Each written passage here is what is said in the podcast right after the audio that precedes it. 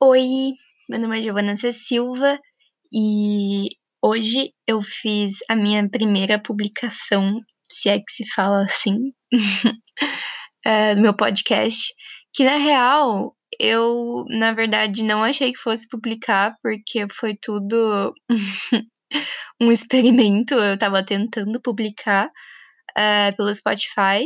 E aí eu não tava entendendo nada, e quando eu vi, eu só publiquei. E aí agora eu tô um pouco desesperada, porque eu simplesmente não tenho uma capa, não tenho uma descrição, não tenho nenhum nome. E mas enfim, ok. é, achei muito maluco porque o podcast que eu publiquei hoje foi sobre uma reflexão, várias reflexões na real. Eu só joguei, vomitei todos os meus pensamentos daquele momento. E hoje é dia 11 de 5 de 2020. 11 de maio de 2020. E tá sendo muito maluco eu ter ouvido é, o que eu tava pensando naquele dia que eu não lembro exatamente quando que é. Vou verificar aqui, mas eu sei que, que foi em, no fim de semestre do ano passado, de 2019. É, foi dia 12 de dezembro de 2019. Verifiquei aqui. E muito maluco, porque eu não me sinto mais assim, eu me sinto. Eu tô em outra situação completamente diferente. Eu pareço uma Giovana completamente diferente. Muito maluco tudo isso. Mas ao mesmo tempo, muito interessante ter visto é, como eu tava me sentindo, sabe? E eu acho que esse é o intuito é, de estar publicando isso, para eu poder ouvir quando eu quiser, de uma forma que eu não tenha que ficar parando, tipo, igual tem no gravador de, de voz, né? E, enfim, eu tô achando tudo muito maluco e talvez meu pai e minha mãe ouçam esses podcasts, então eu tô um pouco preocupada porque eles não gostam de palavrão. Eu peço desculpas, papai e mamãe, vocês estão dormindo nesse momento enquanto eu tô gravando esse podcast, mas eu às vezes falo uns palavrões aí nessa vida, né? Porque é isso, a gente precisa botar para fora e as palavras têm um poder muito grande de, de nos ajudar com isso, não é mesmo? e talvez eu também fale de coisas aqui que eles não saibam da minha vida. É, parece que eu fico escondendo tudo, né? Mas na real, não. É só, sei lá, coisas da vida. Acho que é normal. Por mais que eu queira falar tudo, sim. Mas é isso. E. Enfim. Estou tendo várias reflexões aqui gravando o meu primeiro, talvez oficial podcast, porque o primeiro real foi uma reflexão, mas talvez isso também seja uma reflexão. E talvez ninguém nem se interesse ouvir o que eu tenho para falar, o que eu vou falar, porque na real eu estou gravando isso aqui mais para mim. É... Muitas vezes me sinto sozinha e é muito maluco porque eu tenho muitas amizades, acredito que eu tenha muitas relações, isso é muito bom para mim. Eu gosto muito, eu sou uma pessoa que eu preciso ter tantas relações assim, mas ao mesmo tempo é, me sinto sozinha. E enfim, hoje eu não pensei muito no que falar, não, porque eu acabei de publicar o meu primeiro podcast e ainda tô um pouco assustada quando eu abri o celular e procurei o nome, que inclusive é um nome nada a ver, que só apareceu na minha cabeça e eu coloquei. E essa, essa gatinha da foto que eu espero ter arranjado uma arte algum dos meus amigos artistas ter me ajudado nisso. É, mas essa gatinha é a Frida. E ela é o amor da minha vida, ela é incrível. E hoje, na verdade, agora é meia-noite e onze, né? E ontem, uns minutos atrás, era dia das mães, e foi meu primeiro dia das mães porque eu sou mãe de pet agora e eu estou super emocionada com isso. Mas eu, na real, vim falar de um assunto que é um assunto que eu pensei muito antes de falar, mas eu acho que é necessário. Tem muita gente é, que já me perguntou e me pergunta sobre isso. e eu acho muito necessário e, enfim, achei que seria bom eu registrar isso porque com certeza eu contaria essa mesma história de uma maneira diferente há um ano atrás, provavelmente. Um tempinho atrás eu contaria a mesma história diferente, mesmo sendo a minha história. Essa tal história é a minha saída de armário, digamos assim. Ou pode-se dizer quando eu me reconheci mesmo que sou uma mulher que gosta de outras mulheres e mulher que gosta de mulher, né? Que maluco. É, muitas vezes eu falar isso, muitas vezes não, acho que sempre, infelizmente ou felizmente, é, eu exteriorizar isso, que eu sou uma mulher que gosta de outras mulheres, é muito maluco, porque soa como algo ao mesmo tempo empoderador, me assusta, me deixa um pouco receosa, mesmo fazendo tanto tempo que eu saí do armário, que eu me entendi como uma mulher que gostava de outras mulheres. E enfim, falar sobre isso, falar lésbica, sapatão, é, é muito. E falar para mim, sabe? Eu não tô falando pra mais ninguém. E, e mesmo quando eu falo para outras pessoas, enfim, quando tocam no assunto, ainda o meu corpo fica quente e eu fico tensa. É, é uma coisa involuntária, corporal realmente. É, eu fico rígida, meu corpo fica em estado de alerta como se eu tivesse cometendo um crime. Ainda é, isso ainda me persegue. Por mais que, que seja bem pouco, bem menos do que na época.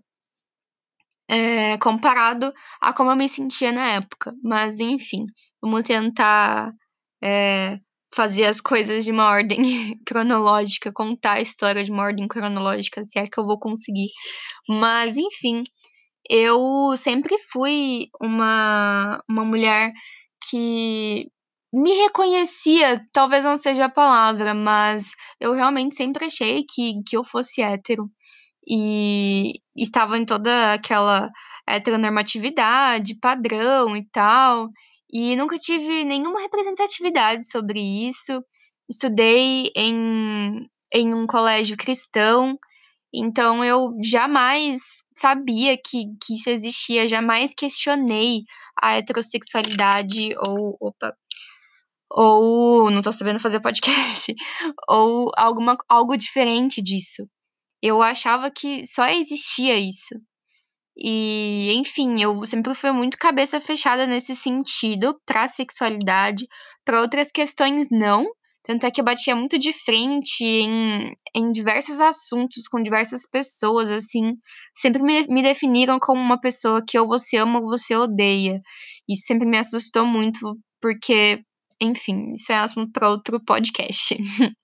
Mas, enfim, eu só fui entender que e saber e ter representatividade realmente de que existiam pessoas que gostavam de pessoas do mesmo sexo é, no ensino médio mesmo. Então foi muito tarde, sabe? Eu realmente foi assim uma explosão na minha cabeça e foi uma explosão em muitos sentidos.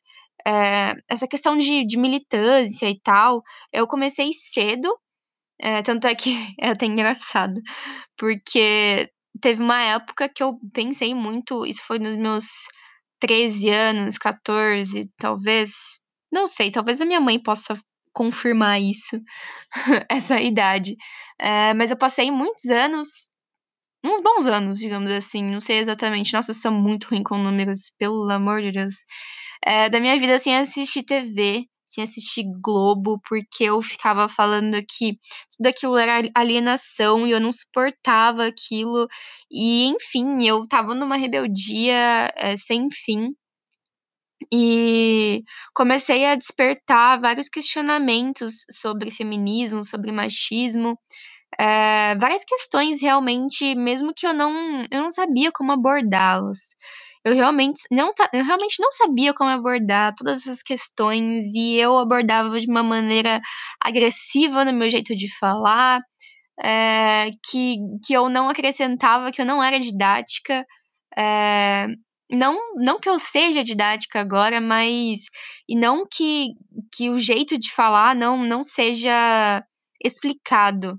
Porque a minha revolta era porque eu me sentia impotente e porque as pessoas à minha volta não entendiam o que eu estava pensando, não entendiam o que eu estava falando. Não necessariamente eu tinha uh, na verdade não tinha, né, embasamento teórico sobre essas coisas, mas eram questões que ficavam na minha mente por muito tempo martelando e eu via as gerações de mulheres na minha família e eu me questionava muito o porquê de, do, do padrão se repetir, sabe? Eu não queria ser mais uma mulher que, que enfim, era submissa a homens e atitudes machistas.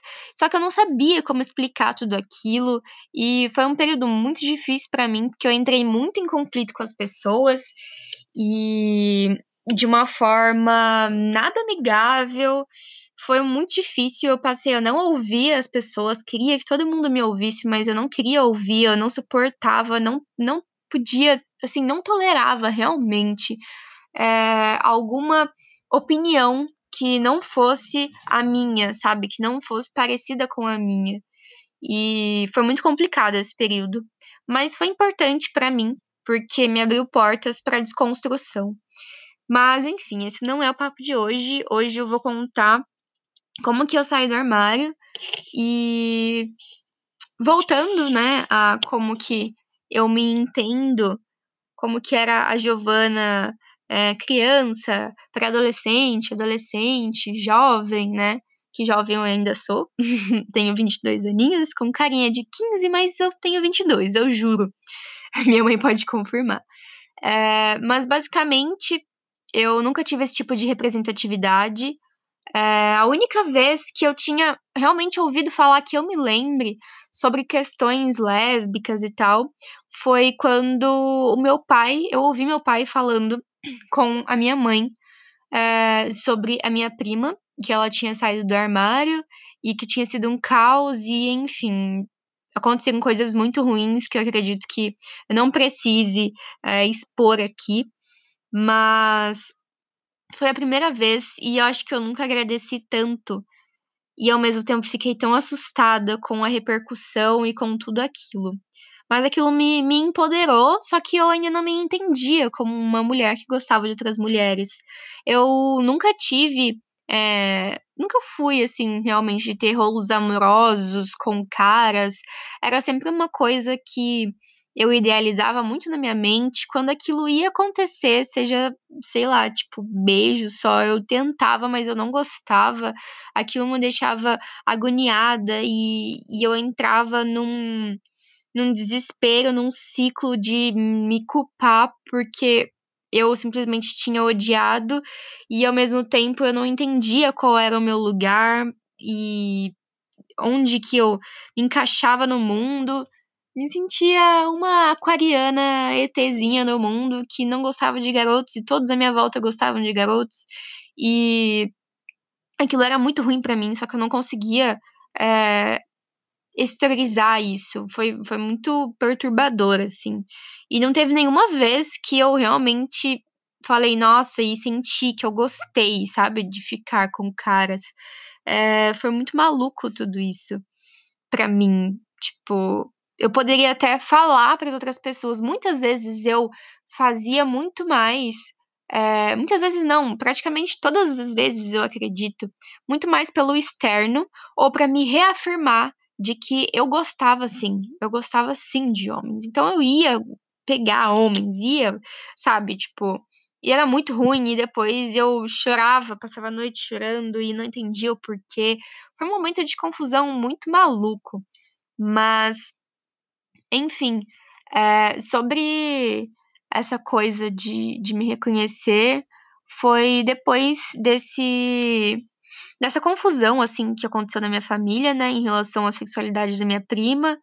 E só que aí eu deixei passar e eu fui pro ensino médio E aí no ensino médio eu tive algumas referências e minha cabeça foi mudando, eu fui abrindo é, novas portas, me entendendo, mas ao mesmo tempo eu não me reafirmava, eu não me afirmava, eu não, não conseguia entender nada daquilo. E enfim, aconteceu que eu me apaixonei praticamente por uma das minhas melhores amigas na época. E eu não entendi aquilo ainda. Você pode entender que eu não tava entendendo nada. Realmente, tipo, era uma, uma pura confusão essa parte da minha vida. E, enfim, me apaixonei por ela e foi uma história maluca, maluca mesmo, porque fazia muito tempo que eu tava sentindo alguma coisa, só que como eu nunca tinha gostado realmente de alguém, eu não entendia o que era aquilo. É, eu não tô, eu tô falando que eu não entendia, mas é, é real, assim, falando várias vezes, e aquilo me deixava angustiada, e eu, eu não conseguia falar com as minhas amizades sobre. Quando eu falava, eu ficava, não, isso é coisa da minha cabeça, nada a ver. E aquilo eu só guardava para mim e foi acumulando. E até que teve um dia que eu simplesmente beijei ela.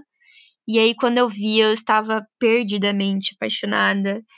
E vivi um ano é, do meu relacionamento com essa menina que era muito minha amiga um ano em que eu estava em um estado depressivo, acredito que ela também, então foi muito perturbador.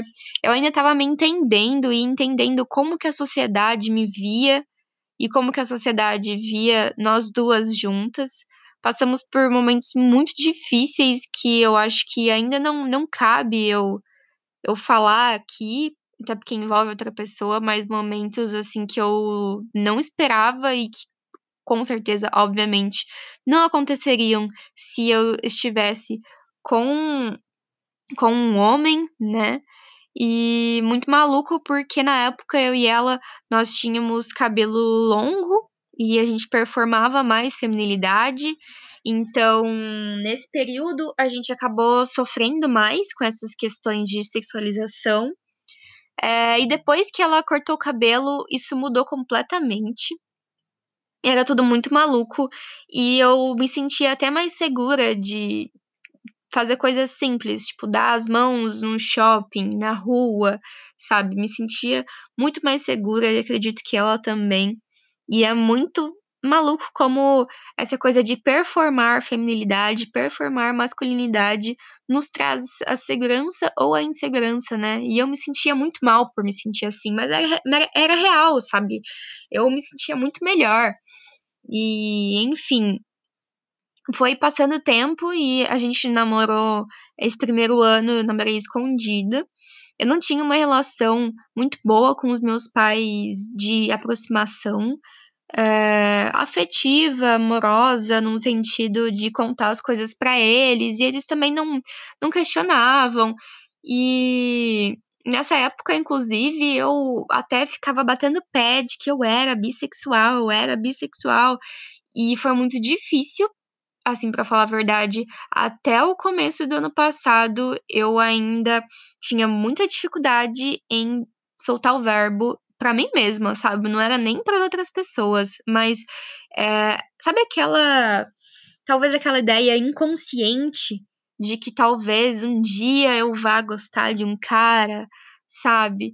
E que talvez isso só seja uma fase realmente, como todo mundo falou, eu me fingia muito.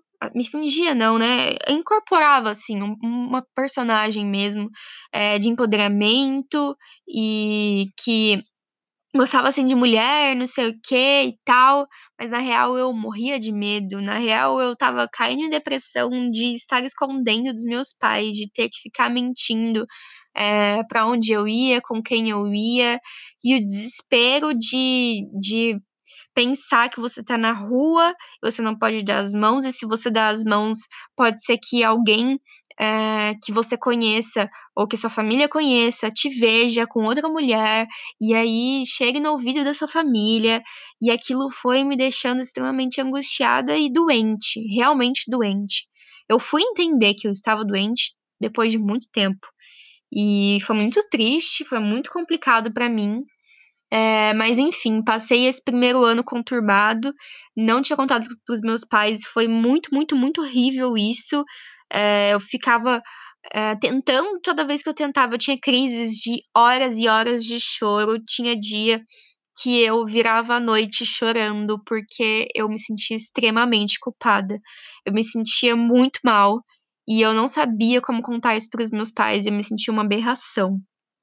E, enfim, eu também não sabia qual que era a, a opinião deles. É, eu nunca, nunca, nunca os vi falando mal. Graças a Deus é um privilégio isso. É, mas ao mesmo tempo eu não tinha nenhuma certeza. A gente não tinha nenhuma intimidade para isso, sabe? E aí eu comecei a fazer terapia porque eu realmente fiquei muito mal. É, não somente por essas questões, é, mas também porque eu estava num período de, de estudar para o vestibular, né? E eu, isso tudo estava me atrapalhando. É, eu tinha crises e crises e foi muito horrível, mas é logo no segundo ano de, de namoro eu saí do armário e foi muito difícil porque eu ficava pensando, não, eu vou mandar uma mensagem para minha mãe, eu vou falar que eu preciso conversar com ela. E aí a gente vai conversar e é isso, vai dar tudo certo. Chegava na hora e eu simplesmente desconversava e falava que eu tinha que fazer outra coisa, que não era nada demais, ou inventava uma história por cima e contava essa história por cima. E isso aconteceu e foi enrolando por muito tempo, mas muito tempo mesmo. E aí até que teve um dia que eu falei para ela e ela viu que eu tava esquisita, e enfim. E aí ela fechou a porta do quarto e falou: "Não, você vai me contar". E aí eu comecei a chorar e eu não conseguia contar, não conseguia, foi horrível. Olha, a gente deve ter passado umas horas, umas boas horas dentro do quarto, eu não conseguia falar. Minha mãe falou: "Eu não vou sair daqui até saber o que tá acontecendo". E aí eu fui lá e falei, e eu falei: "Eu gosto de meninas e eu tô namorando uma pessoa, eu não consegui nem falar quem que era". Isso que a minha namorada na época, ela vinha na minha casa como amiga, né? Eu não conseguia falar porque a gente precisava se ver, então é, eu queria muito vê-la e ela vinha aqui na minha casa e minha família achava que era só uma amiga. E isso foi, foi muito ruim ter escondido tudo isso, mas eu simplesmente não conseguia. E aí eu fui e falei, e aí na hora ela falou: Não, tá tudo bem, não sei o quê. E aquela coisa, tipo, você continua sendo minha filha e tal. E eu simplesmente, aos prantos, desesperada, eu achei que eu realmente fosse morrer. E eu lembro exatamente que eu fiz ela prometer. A minha mãe é uma mulher muito de palavra. Ela sempre me ensinou, sempre falou, desde que eu me entendo por gente, ela falou uma frase que, que é: as palavras têm poder. E ela sempre, sempre, sempre foi muito leal às palavras dela. Então, olha isso, meu pensamento da época. É, eu fiz ela prometer que ela não me bateria. Eu fiz ela me prometer que ela não, não me expulsaria de casa e várias outras questões que, que eu tinha de receio, de, de medo, de pavor, na real, né? E enfim. E aí eu contei pra ela, ela falou que que tudo bem, porque eu continuava sendo a filha dela, que ela me amava. É, só que aí depois disso as coisas ficaram muito entre altos e baixos e muito mais para baixos. É, eu não cheguei a contar para o meu pai. O que eu fazia na época era falar de pessoas à minha volta que tinham saído do armário ou pessoas à minha volta que namoravam pessoas do mesmo sexo, tipo meus amigos e tal, comentava com os meus pais, mas a minha mãe ela não reagia muito. Meu pai começou a reagir e aí é, eu nunca tive uma conversa com meu pai de, de sair do armário. Eu queria muito ter essa conversa, mas toda vez que eu tentava, ele só falava, Giovana, desde que você não faça mal a ninguém, tá ok, tenha bom senso e era isso. É, mas lógico que, que o bom senso e os, os bons modos eram Tipo, não dar as mãos na rua, não, não se beijar na rua, enfim, várias questões assim. Não precisa ficar se mostrando tanto. É... E isso me machucou muito. Teve uma vez que me marcou demais, demais mesmo, que foi minha mãe ter me falado é, algo do tipo: Ah, mas biologicamente isso não faz sentido, não tá certo, isso tá errado. E várias outras frases assim e discussões que me marcaram muito. E eu simplesmente só queria. Eu lembro que eu pensava, eu falava, nossa, eu só queria ter uma vida de hétero. Olha isso, né? Porque eu ficava me perguntando por que, que, que Deus tinha me feito assim. E foi muito ruim esse pensamento meu, foi muito, muito, muito ruim, me deixou realmente num estado depressivo. Mas eu fui seguindo com o meu relacionamento e tentando seguir é, com a minha família.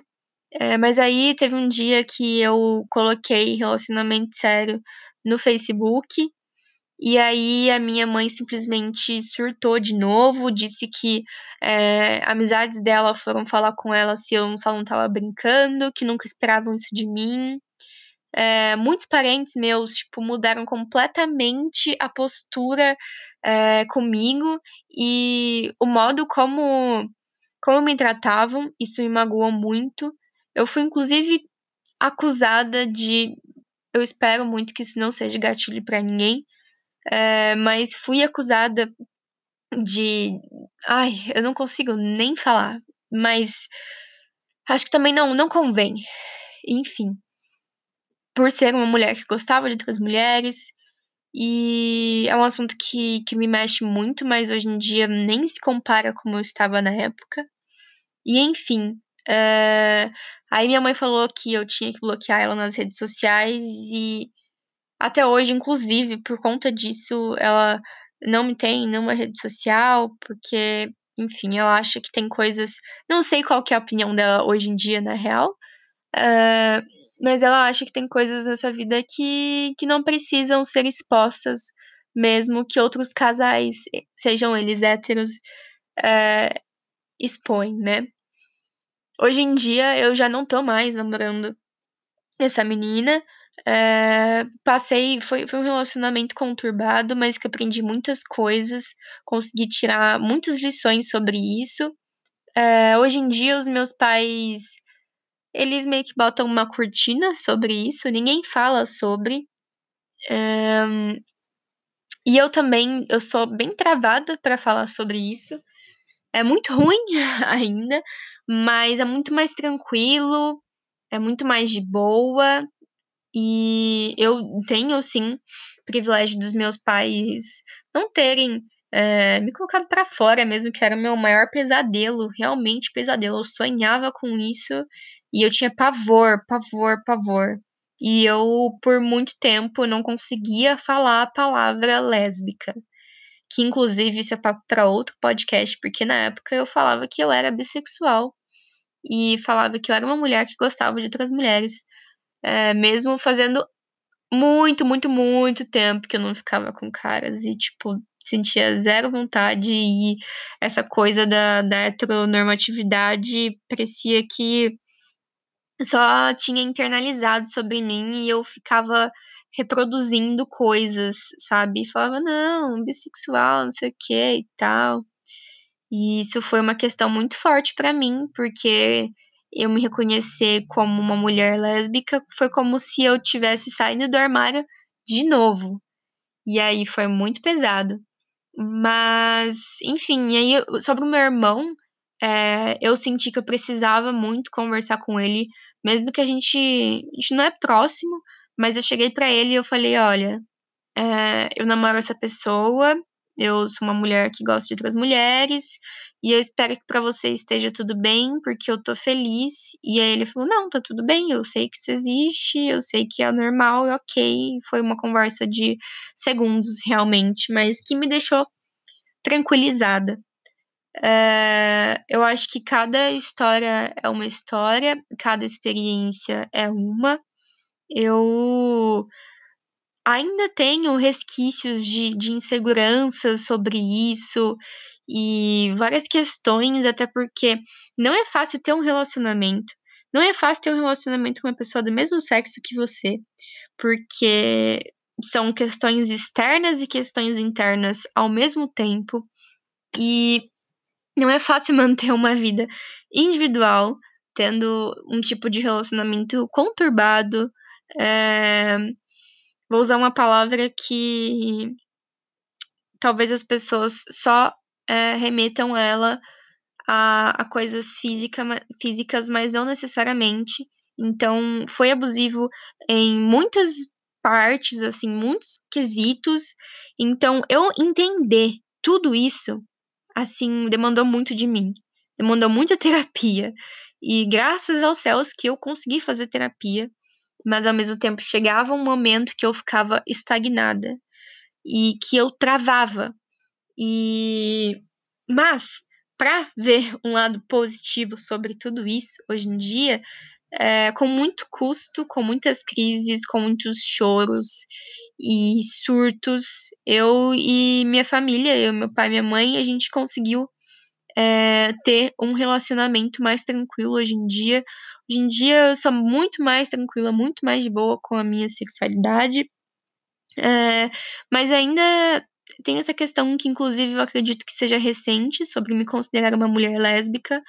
É, até porque eu acho que isso tinha muito resquício de de sair do armário e dizer, não, mas eu também gosto de homens, então pode ser que um dia eu goste de homens e aí eu, entre muitas aspas, seja normal, sabe? Então ficava essa coisa internalizada dentro de mim. Muito maluco tudo isso. Muito maluco me ouvir falar sobre isso é uma parte importante da minha vida, divisor de águas, com certeza, que eu estava ao mesmo tempo saindo do armário, lidando com questões de estados depressivos e ansiosos, porque desde pequena me entendo como uma pessoa ansiosa, é, mas ao mesmo tempo eu também estava lidando com estudos para vestibular, com surtos nas provas de vestibulares, e eu espero que esse podcast ou você só tenha ouvido uma história que não tem nada a ver com a sua vida, ou que tenha um pouco a ver e tenha aberto.